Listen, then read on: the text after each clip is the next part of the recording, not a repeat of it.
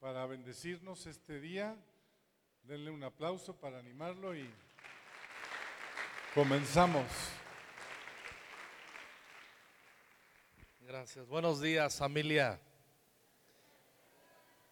Qué día tan bonito nos dio el Señor. Un día soleado, un día con, sobre todo con su presencia. Gracias, Señor.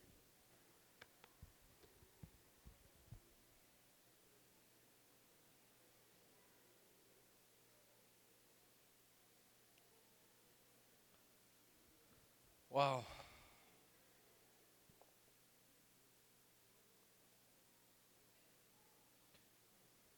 Nunca, nunca el Señor deja sin recompensa a su pueblo que consagra tiempos para Él.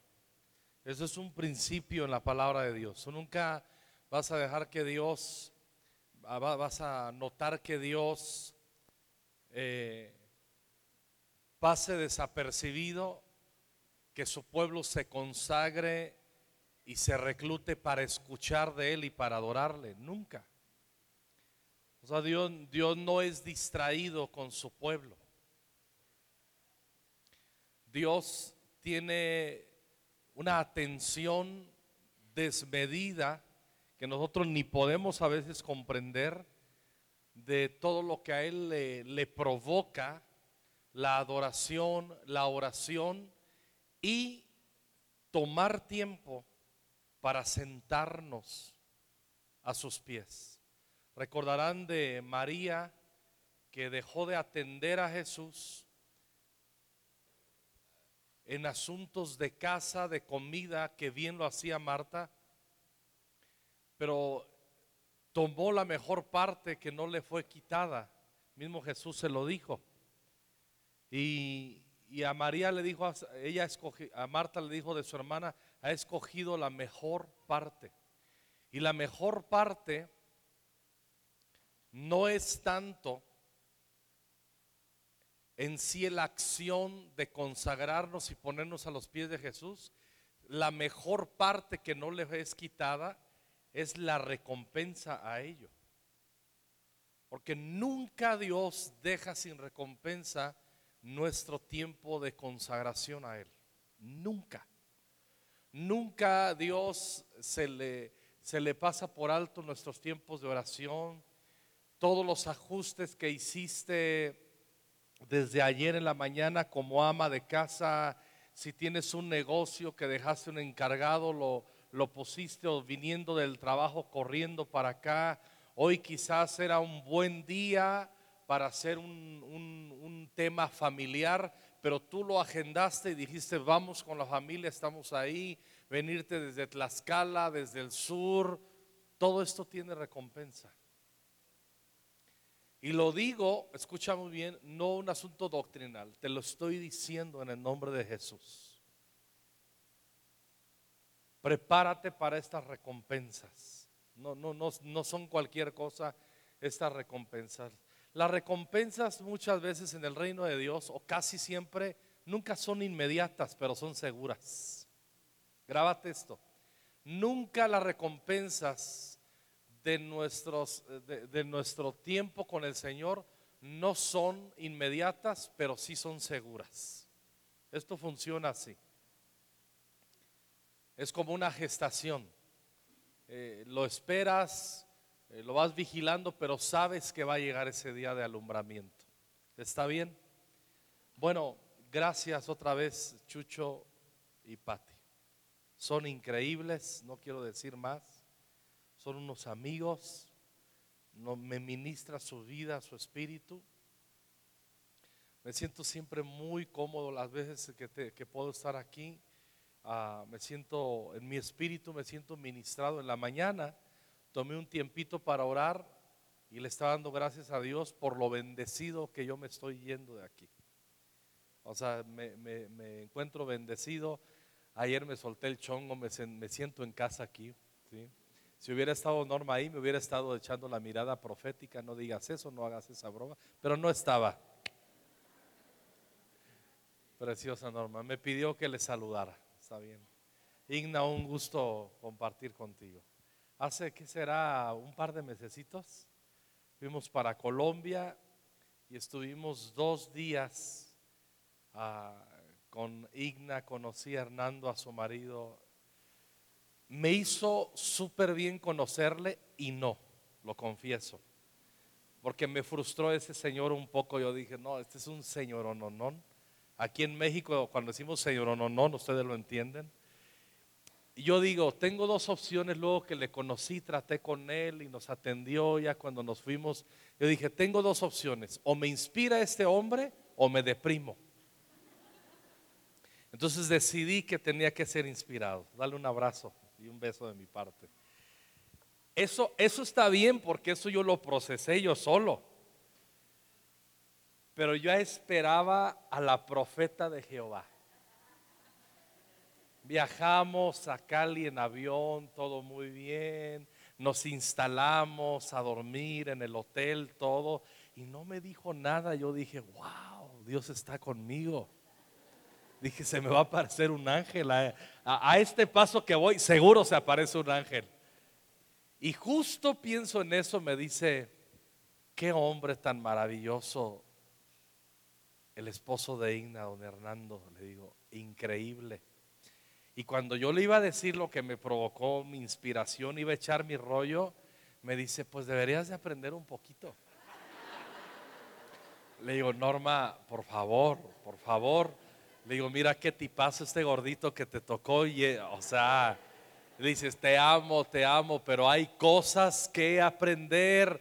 Muy relevante este hombre, muy relevante. Y, ya en eso me salvó mi hijo Jaciel que tocó la recámara es tiempo de irnos, es hora de irnos. Dice, si escuchaste lo que te dije, le dijo, escuché perfectamente. Y ya salí. Pero gracias por ese tiempo. Gracias por ese tiempo, disfrutamos mucho y estamos en casa, estamos en familia. Y gracias por el tema también que te inspiró el Señor, Chucho, Pati, que les inspiró me ha hecho en las dos últimas semanas eh, pensar y leer y releer. Además que en el, TCD recién por ahí cursamos y cuando pasábamos por ahí recordé que era el tema, el lema de levántate y resplandece. Y quisiera que fuéramos a jueces capítulo 11 y vamos a ver el cuadro de un hombre que se levantó y resplandeció. Y que nos sirva de inspiración. No podemos ser como Él si no está el Espíritu de por medio. Aunque nosotros leemos en la Biblia y encontramos hombres wow y hombres contemporáneos wow, nos inspiran pero es el Espíritu Santo que pone esa hambre de perseguir cómo vivió esa gente. Es el Espíritu Santo que nos pone hambre en nuestro corazón para clamar y decir, Señor, obra en mí también con esa gracia que obraste en este personaje en la Biblia, en este hombre, en esta mujer. En la mañana estaba grabando una cápsula en Expande TV y en la mañana estaba leyendo un poquito sobre Esther. Para mí Esther se oye extraño, pero mi oración es dame el corazón de Esther. O sea, yo, la, reina Esther para mí, esa, esa, mujer, yo cuando llega al cielo, eh, yo quiero platicar con ella.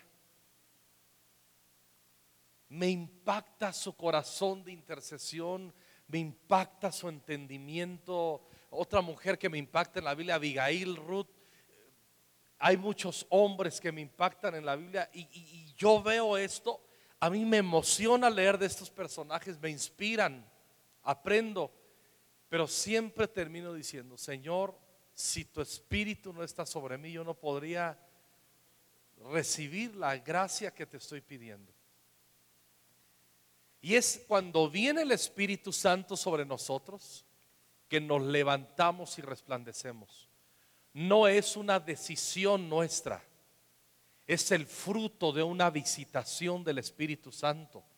El deseo lo provoca el Espíritu, el ánimo lo conservamos nosotros, pero si no viene el Espíritu Santo y explota dentro de nosotros, no podríamos levantarnos ni resplandecer. La buena noticia es que el Espíritu Santo está mucho más deseoso que nosotros mismos. Él desea con todo, e, el Espíritu Santo no se deleita en que nos quedemos postrados o a medias en proyectos que Él preparó y diseñó para nuestras vidas. Eso, no le gusta al Espíritu Santo. Él quiere que nos desarrollemos.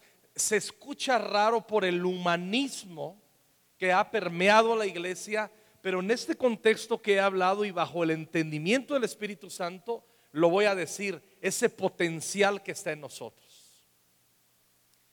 Ese potencial que es el potencial en un corazón, en el corazón de un creyente, es la vida del Espíritu. Ese es nuestro potencial. Cristo en mí, la esperanza de gloria, el poder del Espíritu Santo. Y vamos a hablar de un hombre que su vida es extraña, pero que se levantó y resplandeció. Y, quise tomar como recurso, me inspiró el Señor tomar como recurso a este personaje, personaje Jefté, que termina al último metiendo la pata estaba tan emocionado de su victoria que hizo un voto que terminó haciendo un voto eh, muy malo y terminó él terminó muriendo su hija, pero no vamos a llegar hasta ahí.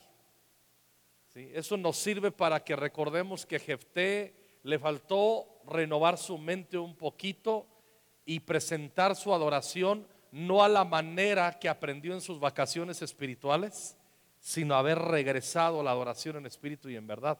Pero eso es otra predicación. Vamos a hablar de Jefte. Ay, siento la presencia de Dios. Me gusta la presencia de Dios. Jefté Galadita, noten bien, era esforzado y valeroso. Lo que le pidió a Josué, este ya lo era, esforzado y valiente. Era hijo de una mujer ramera y el padre de Jefté era Galaad. Pero la mujer de Galaad le dio hijos, los cuales cuando crecieron echaron fuera a Jefté diciéndole, no heredarás en la casa de nuestro padre, porque eres hijo de otra mujer. Huyó pues Jefté de sus hermanos y habitó en tierra de Tob y se juntaron con él hombres ociosos, los cuales salían con él. En estos versículos, en estos tres versículos se describe el cuadro de un hombre con una vida no muy bonita, no muy padre. ¿Te imaginas cuando Jefté iba a la escuela? ¿Cómo le veían las mamás a la entrada del colegio, por decirlo así, un poco de imaginación, las mamás a la entrada del colegio, que la mamá de Jeftecito, ese niño que estaba ahí, su mamá prostituta había provocado el divorcio porque había un hombre sinvergüenza que se fue con esa ramera y lo descubrió la mujer y no soportó mal y le dio, nos divorciamos. Pero llevaban al colegio al mismo niño, hasta las mejores familias y hasta las mejores iglesias pasan cosas raras.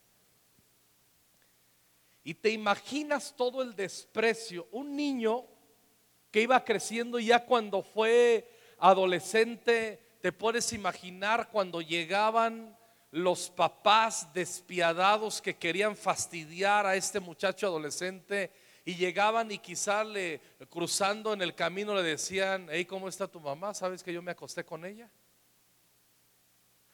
¿Te imaginas eso para una adolescente? Esas cosas seguramente pasaron en la vida de Jefté. Hay que imaginarnos un poquito esas cosas. Era hijo de una ramera.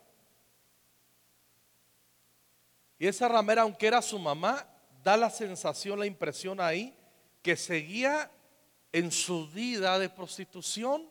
Y Jefté, pues ni modo, le había tocado nacer de, de una incursión del trabajo no aceptable de su mamá.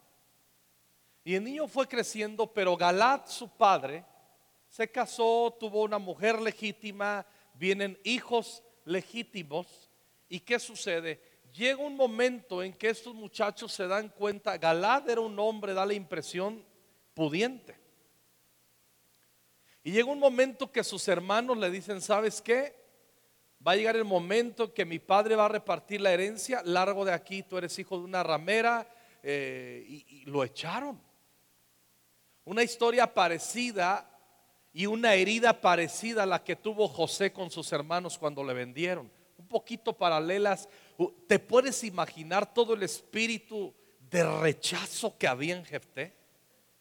Era un hombre repudiado, era un hombre, era un muchacho señalado, era, era, miren, les voy a contar una historia personal. Perdón que, no sé, estos días me han venido muchas historias personales, pero quiero hacer una referencia. Cuando, cuando mi mamá enviudó, yo tenía 11 añitos de edad. yo vivía en un pueblo en Michoacán y mis hermanos a hora y media estudiaban en la capital en Morelia. Estaban haciendo el bachillerato los dos eh, mayores y el fin de semana, viernes, venían al pueblo y pasábamos el fin de semana juntos, íbamos a la iglesia, etc. Pero yo me recuerdo, mi mamá era una mujer que se levantaba a las 5 de la mañana y se iba a los camiones que era una cabecera municipal, el pueblo se llama Zacapu, y de ahí se iba a los ranchos a vender ropa. Pues era una mujer viuda con seis hijos, tenía que mover las manos. Y se iba a los ranchos y una mujer muy noble que yo bendigo su vida, no sé, nunca más supe de ella, pero bendigo su vida y sus generaciones. Era muy buena con mi mamá y traía ropa de esa de paca gabacha, que le decimos aquí en México, y, ropa luego nueva, y le decía, Evita, se llamaba Eva, mi mamá, Evita, ten esto y vete a los ranchos a vender, y, de lo que ganes yo te voy a dar el porcentaje, la mitad de ganancia. Y mi mamá tenía muchos, bien trabajadora, de 5 de la mañana ya regresaba por ahí de las 6, 7 de la noche. O sea, yo crecía yendo a la escuela y nos llegaba a lavar ropa, a preparar comida para el otro día, ya cuando despertábamos ella yo no estaba.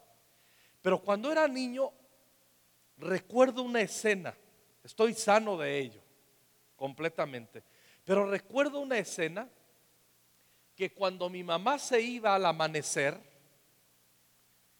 se escuchaba de las vecinas, le gritaban la palabra más fea que no puedo mencionar aquí, pero le gritaban, prostituta, prostituta, pero la palabra fea.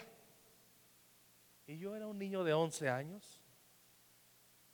Y yo decía, ¿qué será eso? Y un fin de semana llegaron mis hermanos mayores y yo les pregunté, ¿qué es una eso? Y mis hermanos mayores Muchacho, eso no se dice como buenos hermanos mayores. Esa es una palabrota. Y yo me asusté y, me regañó mi hermano el segundo. Me dice, ¿de dónde aprendiste eso? Nosotros no debemos de decir esas malas palabras. Y me regañó y yo bien asustado le dije, no, no, no, ¿de dónde aprendiste? Le dije, pues déjame hablar. Dije, es que cuando mi mamá se sale en las mañanas, algunas veces le gritan doña fulana y doña perengana le gritan desde la ventana esas palabras. Le dicen, esa palabrota dice, Dios te ve ir, el diablo te verá venir. Mis hermanos comenzaron a llorar. Yo era un niño de 11 años, yo no entendía. Y me explicaron a mi modo, mira eso, y están ofendiendo a mamá y mi hermano el segundo se inclinó a mí, me acuerdo, me abrazó y me dice, pero eso va a cambiar. Y a los dos meses estábamos viviendo en Morelia. Dice, yo no voy a dejar que ofendan hacia mi mamá. Llegó un día con un camión, subió los pocos muebles que teníamos y llegamos a Morelia a vivir y cambió nuestra vida completamente. Pero eso en su momento a mí me hirió. Me acuerdo ya cuando estaba aún comenzando el ministerio en unas sesiones de liberación y sanidad interior, cómo se terminó de drenar todo ese dolor de esa ofensa, de ese enojo que se quedó ahí la semillita y se fue desarrollando. Y son golpes que pegan bien fuerte. ¿Sí? Mira lo que hacía Satanás. ¿eh? Mi mamá, una mujer tan piadosa, imperfecta, pero una mujer piadosa, temerosa de Dios. A veces, cuando yo la veía a mi mamá, cuando yo la veía, me llegaba esa palabra a mi mente. ¿Cómo es el diablo? Lo odio. Mi mamá sin serlo. Fíjate cómo obra Satanás. Hasta que me ministraron liberación, es que pum, se me fue esa imagen. Pero entonces, ¿qué, qué sucede? Todo, yo, yo narré una historia mía que te duele y todos tenemos historias que contar. Tú tienes una historia que contar. Te aseguro que ahorita yo relato la mía y te vienen a tu mente historias así dolorosas de tu niñez, de tu juventud, en alguna etapa de tu vida. Y así le pasó a Jefté. Era un hombre rechazado, era un hombre que sus hermanos le echaron, era un hombre que en su momento vivía en la casa, eh, que su padre Galad le daba su pensión, su dinerito, era un niño que a pesar de las luchas que tenía, pues pintaban que las cosas para bien y de repente de un día se queda sin nadie y sin nada y se vuelve un vago se convierte en un desalmado, se empieza a juntar y encabeza una banda literalmente de sicarios. Jefté fue un asesino. Jefté era de los hombres más perversos que tú y yo pudiéramos imaginar. Era lo equivalente a un Chapo Guzmán, era lo equivalente a esos hombres que nosotros eh, eh, escuchamos. Eso era, eso era Jefté. Y noten bien el 4. Aconteció andando el tiempo que los hijos de Amón hicieron guerra contra Israel. Y cuando los hijos de Amón hicieron guerra contra Israel, los ancianos de Galad fueron a traer a Jefté de la tierra de Tob. Y le dijeron a Jefté, ven y serás nuestro jefe para que peleemos contra los hijos de Amón. Jefté respondió a los ancianos de Galad, ¿no me aborrecisteis vosotros y me echasteis de la casa de mi padre? ¿Por qué pues venís ahora a mí cuando estáis en aflicción? Estaba herido. Ese versículo es la típica respuesta de un espíritu rechazado. Ah, todos hemos experimentado rechazo en nuestras vidas. Y cuando alguien nos rechaza, y ese alguien que nos rechazó, cuando viene un acercamiento, decimos, ay, sí, ahora sí, ¿verdad? ¿Saben de lo que estoy hablando? Soy el único pecador aquí. Ustedes, ay, sí, ahora, sí, no, ahora sí, sí. ¿Qué no me corrieron ustedes? ¿Qué no me echaron ustedes? Les está diciendo a los ancianos, mis hermanos me echaron mal. Y ustedes no me defendieron. Los ancianos de Israel que juzgaban a Israel, en este caso Galad, la zona de Galad, con juicio y equidad, lo debieron de haber defendido. Y les está recriminando los ancianos, no hicieron su trabajo, no me defendieron. Ahora pues que están en aprietos y en aflicción, ¿me requieren? Ahí no estaba como, como que no estaba resplandeciendo su alma y su vida, ¿verdad? Jamás resplandecemos cuando estamos odiando. Jamás resplandece la gloria de Dios en nuestras vidas si estamos guardando resentimientos y juicios hacia personas que nos han ofendido. Imposible. Y dice en el 8, y los ancianos de Galad respondieron a Jepté, por esta misma causa volvemos ahora a ti, para que vengas con nosotros. Digan conmigo, volvemos ahora a ti. Escucha lo que te voy a decir.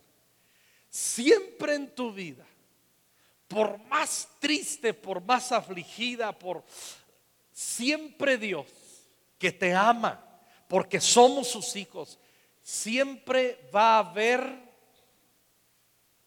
un momento en que Dios va a venir a incursionar sobre tu vida porque alguien va a venir a ti y va a echar mano de lo que Dios ha puesto en ti.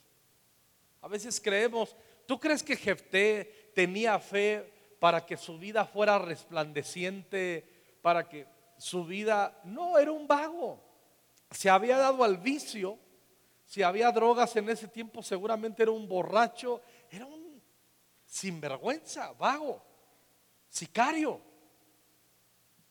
Pero dice, mira, aquí comienza la gracia.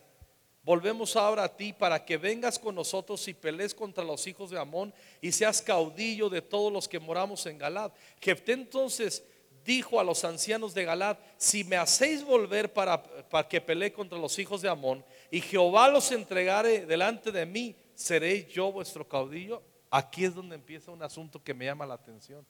Le dice a los ancianos, pero menciona a Jehová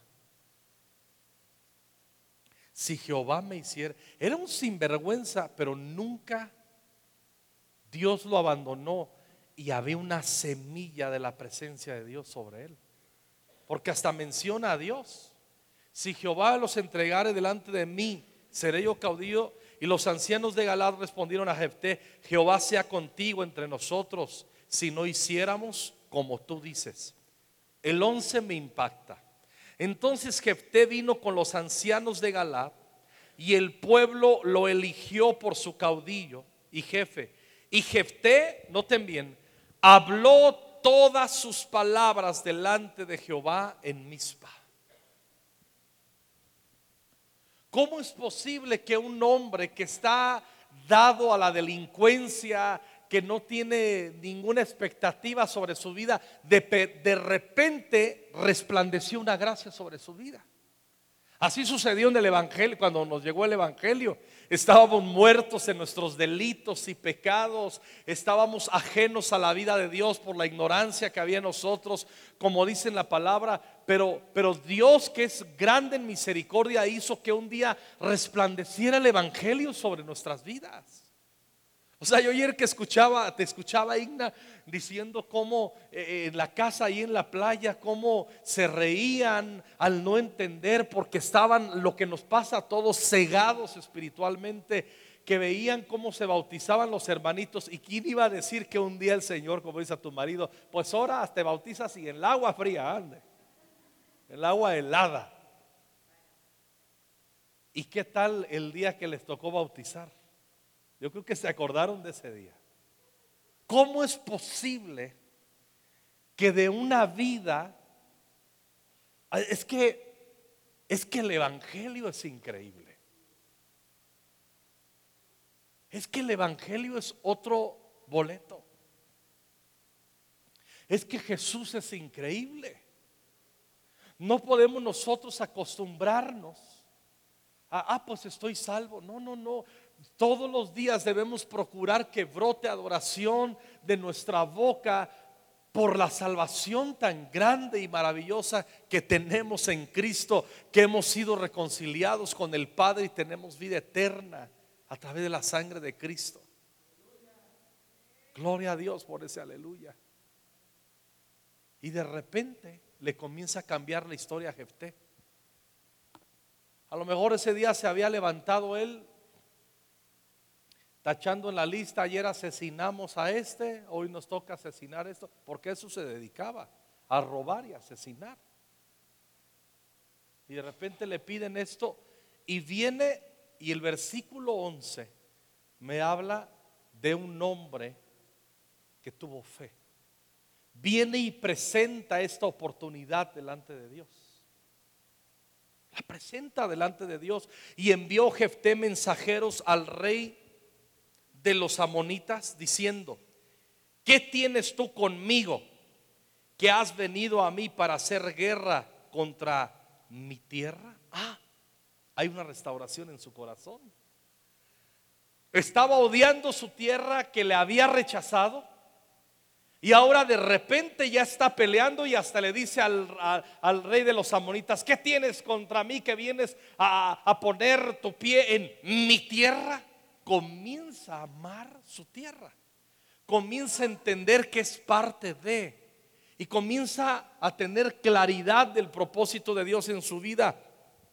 El rey de los amonitas respondió a los mensajeros de Jepté por cuanto Israel tomó mi tierra, cuando subió de Egipto desde Arnón hasta Jaboc, el Jordán, ahora pues devuélvela en paz. Y Jefté volvió a enviar a otros mensajeros al rey de los amonitas para decirle, Jefté ha dicho así, Israel no tomó las tierras de Moab ni tierra de los hijos de Amnón, porque cuando Israel subió de Egipto anduvo por el desierto hasta el mar rojo y llegó a Cádiz y no podemos leer todo, pero de ahí en adelante Jefté comienza a presentar su defensa y su argumento delante del rey amonita presenta su defensa y su argumento, porque le está diciendo, devuélveme en paz la tierra. Y escucha muy bien, le demuestra que esa tierra es legal, que es su herencia, y empieza a pararse y a luchar por la herencia, y le dice, no, no, tú estás, sin, los siguientes versículos están muy enredosos, pero esta es la interpretación, les dice, tú estás interpretando mal. Dios nos dio esa herencia y tú ahora piensas que eres dueño, pero Dios nos dio esa herencia, así que se tiene que largar de ahí eres tú. Es legal esa tierra y comienza a pelear de una manera increíble. Y cuando tú lees lo que contesta Jefté, tenía conciencia de la gracia de Dios sobre su pueblo. Comienza a narrar sus raíces, su historia. Y cuando llegamos al versículo 21 dice así. Pero Jehová Dios de Israel, me ayudas Paco por favor, pero Jehová Dios de Israel entregó a Seón y a todo su pueblo en mano de Israel y los derrotó y se apoderó Israel de toda la tierra de los amorreos que habitaban en aquel país. Le sigue contestando con la historia, con el peso de la historia del favor de Dios sobre Israel se apoderaron también de todo el territorio del amorreo, desde Arnón hasta Jaboc y desde el desierto hasta el Jordán. Y los siguientes dos versículos para mí son wow. O sea, yo, yo leo y me, me divierten esos versículos, me ministran. Les dice, así que lo que Jehová Dios de Israel desposeyó al amorreo delante de su pueblo Israel, ¿Pretendes tú apoderarte de él? Está diciendo, o sea, ya te conté cómo Dios nos dio esa herencia y me estás diciendo así nomás que te la regrese. Dice, ¿pretendes tú apoderarte de la herencia que Dios les dio? Le está diciendo, ni loco, ni más paloma. Hazle como quieras, arréglatela como quieras, porque no tenemos miedo de defender la, la legalidad de la herencia que Dios nos dio. Ah, espérame. ¿A dónde quiero llegar? Esas respuestas son de un hombre que está resplandeciendo. Ese entendimiento de la herencia y defender esa herencia no son de un hombre que está en tinieblas. No son de, del mismo hombre que leímos cuando llegaron a pedirle ayuda. Ah, sí, ahora sí, ahora sí, ya que me corrieron y no me defendiste, pues no te voy a ayudar. O sea, ese hombre cuando dio esa respuesta, rechazadito, resentido, está en tiniebla, no está en el resplandor de la gloria de Dios. Pero de repente hubo un destello de fe en él. Y comienza a dar unas respuestas inteligentes. Comienza a dar unas respuestas impresionantes. Y el versículo 24 ni se diga. Mira lo que le dice al rey. Lo que te hiciere poseer Quemos tu Dios, no lo poseerás tú. Así todo lo que desposeyó Jehová nuestro Dios delante de nosotros, nosotros lo poseeremos. Como diciendo, no, no, no, no, no, no. Lo que te da tu Dios, tú lo posees. Pero que te quede claro, esto no te lo dio tu Dios, esto me lo dio mi Dios. Yo me lo quedo y largo de aquí. Wow. Lucidez. Tiene resplandor. Escucha bien. Una característica de alguien que se levanta y resplandece en su vida es que deja atrás su pasado. Es que deja de llorar sus heridas y de lamerse sus heridas.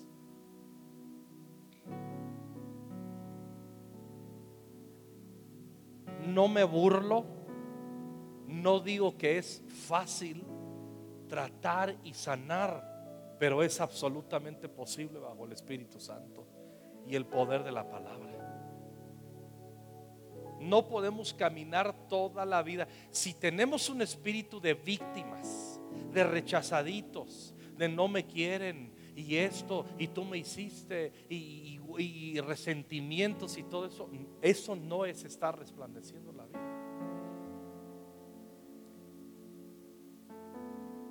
De repente, algo sucedió en el corazón de Jefté. Y el versículo 29, y el Espíritu de Jehová vino sobre Jefté. Y es donde vino la guerra. No, no, hay, cada versículo lo podemos aquí intentar leer y explicar, pero no es necesario. Luego lee toda la vida de Jefté, es, es, es bien interesante. Pero quisiera que nos trasladáramos a Hebreos capítulo 11, versículo 32. Desde el 31. Hebreos 11, 31. Dice así, por la fe Raab, la ramera, no pereció juntamente con los desobedientes, habiendo recibido a los espías en paz. ¿Y qué más digo? Miren lo que dice el autor de Hebreos. Porque el tiempo me faltaría contando de Gedeón, hablando de héroes de fe. Ah, pero conocemos la historia de Gedeón y bueno, yo entiendo la historia de Gedeón, ese hombre de fe que con un ejército de miles termina con 300 haciendo una gran hazaña, una gran proeza. Y, cómo este hombre Gedeón fue un valiente radical que terminó echando el altar de su padre Yo entiendo de Gedeón que lo pongan en héroes de fe. De Barak, de Sansón, ni qué decir. Pero luego el Espíritu Santo le dicta el autor de Hebreos de Jefté. Yo entiendo de David. De David, un hombre conforme al corazón de Dios. Pero mira, lo pone junto de Jefté, de David. Y pone primero a Jefté que a David en la lista. Explícame eso. Lo pone como un hombre de fe, uno de los héroes de fe. ¿Dónde mostró su fe Gedeón? Que cuando se le presentó la oportunidad, cuando vinieron a él a requerirlo, aprovechó la oportunidad que tenía por delante. Él pudo haber dicho, no, regresense. Así, ah, ahora sí. Él no dijo, pues regresen otro día porque y luego fue con sus amigos y les dijo, ah, me vinieron a buscar, pero los voy a hacer sufrir. Es más, no voy a ir y que los amonitas lo maten y que sufran como yo sufrí. Ese es el típico espíritu de víctima rechazado que está en tinieblas. Siempre esperando la venganza y siempre esperando ver cómo quedan postrados los que le ofendieron. Pero Jefté dijo, no, no, no, no, bajo fe, bajo un momento de fe. Simplemente, no lo narra la Biblia, pero esto funcionó así. Simplemente dijo, es una oportunidad que tengo.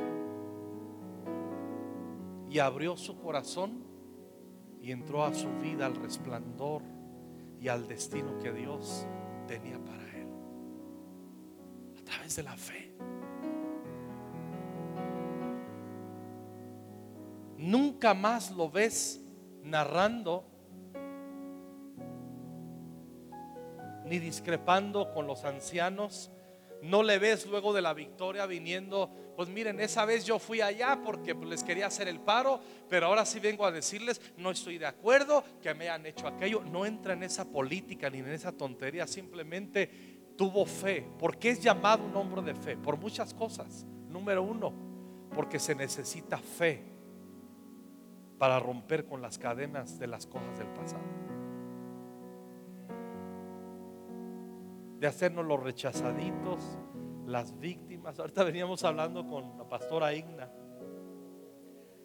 de, de cómo el equipo pastoral hemos tomado la decisión que la gente que está cerca de nosotros, que anda con sus rollos de espíritu de rechazo, que no me consideras y todo eso. Antes nos mortificaban, no dormíamos y les traíamos, no, mira, tu vida es bien importante, el servicio en la casa de Dios, y es verdad.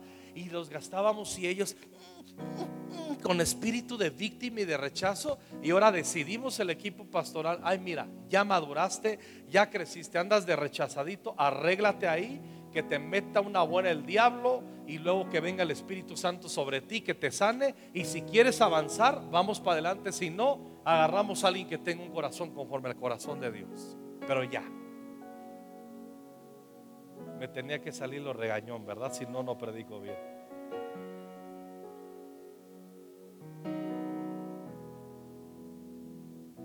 Amo la vida de Jefte.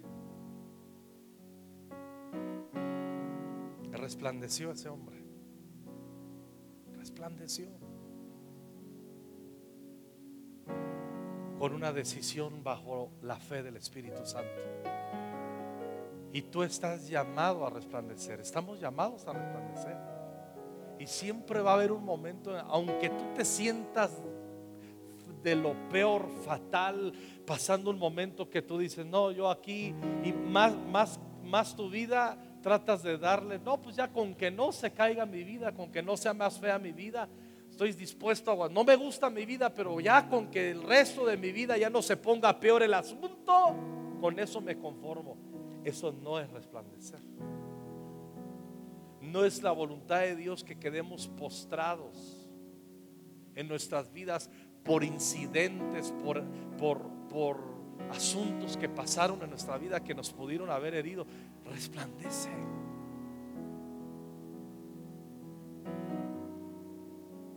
Yo sé que si nos pudiéramos a contar historias aquí, tú me dirías, Alejandro, es que tú no sabes las cosas que, a mí, que me han pasado, que me han dañado y todo eso. Pues sí, pero por eso quise tomar la referencia de un hombre que le pasaron cosas bien rudas en su vida, pero resplandeció. Tanto que el Espíritu Santo se agradó de él y lo quiso manifestar para testimonio para ti, para mí, en los héroes de la fe. Resplandece. Nadie resplandece atado al pasado. Nadie. Debemos perdonar a quien nos ofendieron. Hay una tarea nueva de Dios para ti. Hay una tarea pendiente. Todos los que estamos aquí, hay tareas que Dios quiere hacer. Mira, en el cielo, en el reino de Dios, para cada santo de Dios, para cada hijo, hay tareas que Dios quiere desarrollar y establecer aquí en la tierra que no tiene ningún ánimo de hacerlo si no es contigo. Y hay muchos que no lo entienden.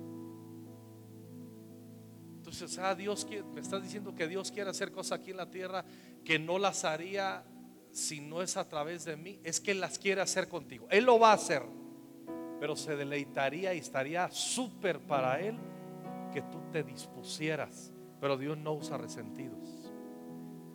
Dios no usa gente con su espíritu de ovejita machucada. Me voy de la iglesia. Hmm. Dios no usa esa gente. Yo me acuerdo, aquí está Irra. Él hace siete años fue liberado de las adicciones a las drogas en un devocional, en un tiempo con Dios. Tiene una mente renovada. Pero me acuerdo hace un par de años, siempre ha sido un siervo increíble con su esposa. Pero nos dábamos cuenta que tenía metido un demonio de ovejita machucada. Le decíamos algo, un tonito arriba y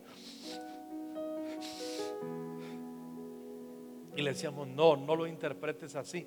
Normal, no nos, yo hago un poco de risa ahora, pero yo entiendo que él traía un rechazo desde el vientre de su madre y unas cosas y lo proyectaba ahí y lo entrenábamos, ¿no es así? Y llegó un momento que le dijimos, ¿sabes qué? Ya maduraste, ya caminaste con Cristo, ya estás disfrutando de los beneficios de Cristo, del reino, ya estuvo. Y cuando Él cortó eso, ¡Pum! Vámonos para arriba. Entras en la dimensión del llamado de Dios. Eso es resplandecer. Vamos a resplandecer para la gloria de Dios. No resplandecemos para nuestro beneficio, resplandecemos para su gloria. Nos levantamos para su gloria. Nos levantamos, llevamos y vivimos la vida que debemos vivir para que Él sea glorificado, no para que nosotros seamos levantados, para que digan grandes cosas ha hecho Dios con Él, con ella. Ponte en pie, por favor. Dale un aplauso al Señor.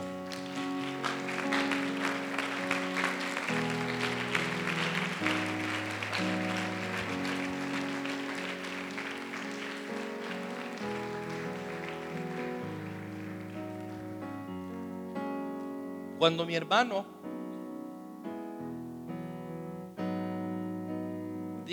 vamos a vivir para Morelia, mira cuando el resplandor de Dios está sobre la vida de alguien. Él honró a su mamá, que la estaban ofendiendo, y nos cogió a todos sus hermanitos más chicos, y no era mucho más grande, yo tenía 11 años, él tenía 17 años cuando tomó esa decisión.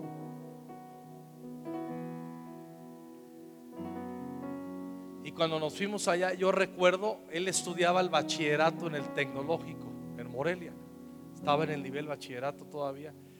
Y en aquellos, ¿se acuerdan cuando daban a vender que boletos para el sorteo, sorteo para, ¿se acuerdan? Y a mi hermano le daban su dote, pero había una tómbola donde metían los, los talonarios de los que vendían y los muchachos que vendieran boletos pues les iban a dar una recompensa. Y me acuerdo que mi hermano, nosotros pagábamos lo equivalente ahora como, como a mil pesos de renta. No había mucha inflación. Y mi hermano no tenía nada para pagar la renta y debía dos rentas. Y unos hermanos lindos que nos alquilaban ese terreno donde vivíamos, porque nosotros lo edificamos con una como cartón. Y mi hermano un buscador de Dios. Un día llega el día del sorteo de la tómbola y sacan el premio ganador, cinco mil pesos, y se lo gana mi hermano Heriberto. Y con eso pagó la renta, pagó una renta adelantada. Me acuerdo que a sus hermanitos chiquitos nos compró una cama y llorábamos.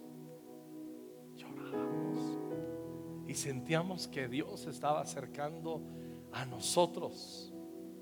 Pasó un mes y en la segunda ronda siguió vendiendo boletos mi hermano porque lo obligaban al último. Y la segunda tómbola daban 10 mil pesos. De miles de estudiantes, ¿quién creen que volvió a ganar el premio? Mi hermano. Y ahora ganó 10 mil pesos. Mi hermano era conocido como el buena suerte. Nosotros sabemos que era el bendecido. Escucha bien, ese evento pasa el tiempo y no lo entiendes en ese momento. Esa fue la manifestación de que se había roto la maldición de la pobreza en nosotros. A partir de ese día, nunca, nunca hasta el día de hoy hemos tenido una necesidad. Joven fui y he envejecido. Yo he embarnecido, pero no he envejecido. Y no he visto a justo desamparado ni su descendencia que mendigue pan. Y mi hermano es un hombre increíble. Eso es el resplandor de la gloria de Dios. Resplandor no es que terminas cumpliendo de un día a otro tu meta, tus sueños y los sueños de Dios en ti. Es un proceso. Resplandor de Dios en tu vida es que hay destellos de su gracia diario. Te das cuenta, wow, pude comprar una despensa más allá de lo que esperaba esta semana. Eso es la gloria de Dios. Eso es que Dios está resplandeciendo sobre ti. Yo cuando veo a Norma, pasa el tiempo y la veo, le digo, qué guapa eres. Dios resplandeció en mi vida dándome una mujer así. Se nota que el extraño, Y yo siempre que la veo digo, wow, o sea, ¿cómo? Ya no le pregunto mucho, ¿cómo es posible que te fijaste en mí? Porque de broma le hacen... "Mm".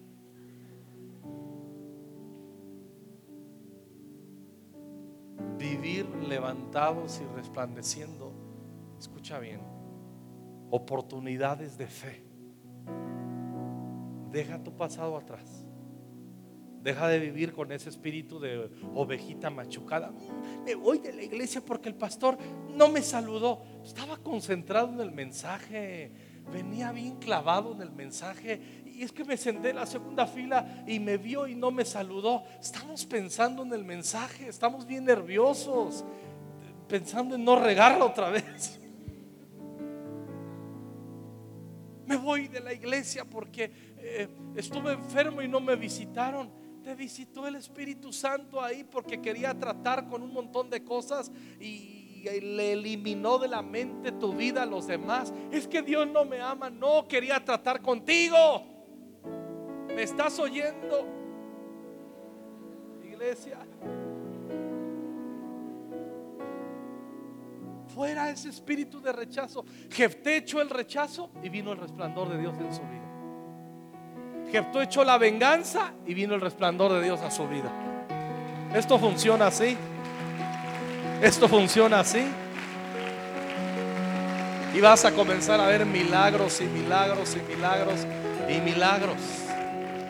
Cuento estos testimonios para ensalzarme yo en mi casa. No, yo te estoy narrando en lo práctico cómo Dios resplandece en un hogar que éramos unos miserables, no pobres, miserables. Y de repente Dios en su gracia resplandece en nuestras vidas. ¿Qué nos queda? Ser agradecidos y adoradores. Yo no tengo motivos para no adorar. Si Dios cesara, que no va a cesar de sus gracias sobre mí el día de hoy, me sobra el resto de mis días para pagar en adoración todo lo que ha hecho por mí. Qué bueno que Dios no ha cortado su brazo sobre mí. No tiene planes y veamos, Señor, gracias por ello. Qué increíble es el Evangelio. Es que el Evangelio es increíble. Por eso hay que predicar el Evangelio. La gente está en tinieblas, el pueblo que está en tinieblas vio gran luz, los que estaban en sombra de muerte, luz les resplandeció. ¿Cuándo? Cuando vino Jesús. Cuando tú predicas el Evangelio, tú haces que resplandezcan los hogares de los demás. Por eso, por causa tuya, serán benditas las naciones de la tierra. No es que somos amuletos, es que somos proclamadores de las buenas nuevas. Alzamos las manos. Señor, renunciamos al rechazo.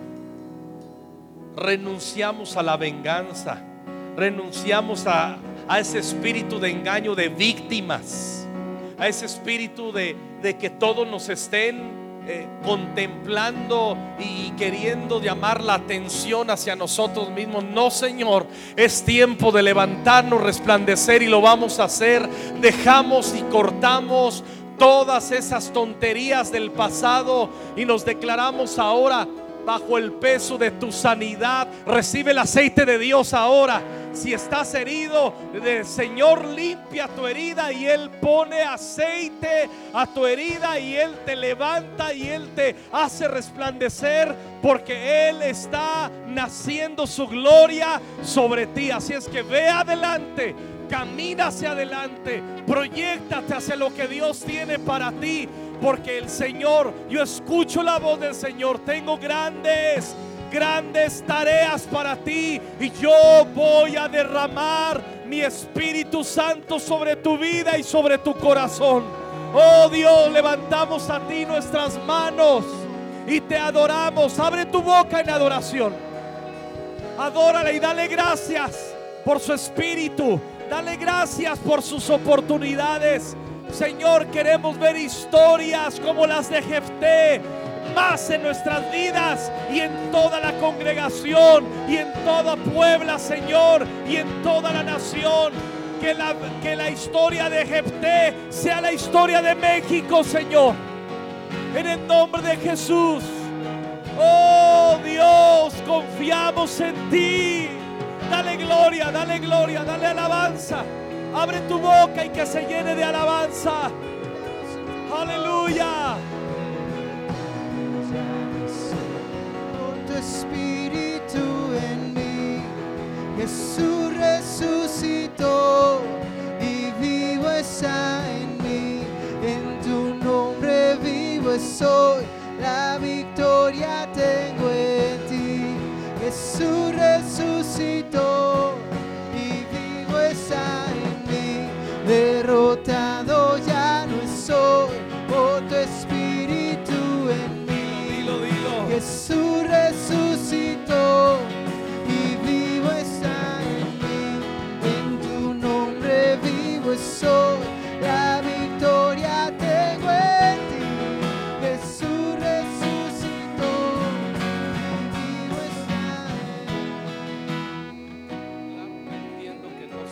pastor de esta casa de fe. Pero me siento yo acogido y soy un amigo de esta casa. Y en esa, escucha bien, y en esa fe y en esa confianza, yo quiero liberar una bendición en el nombre del Señor sobre esta iglesia. Levanta tus manos.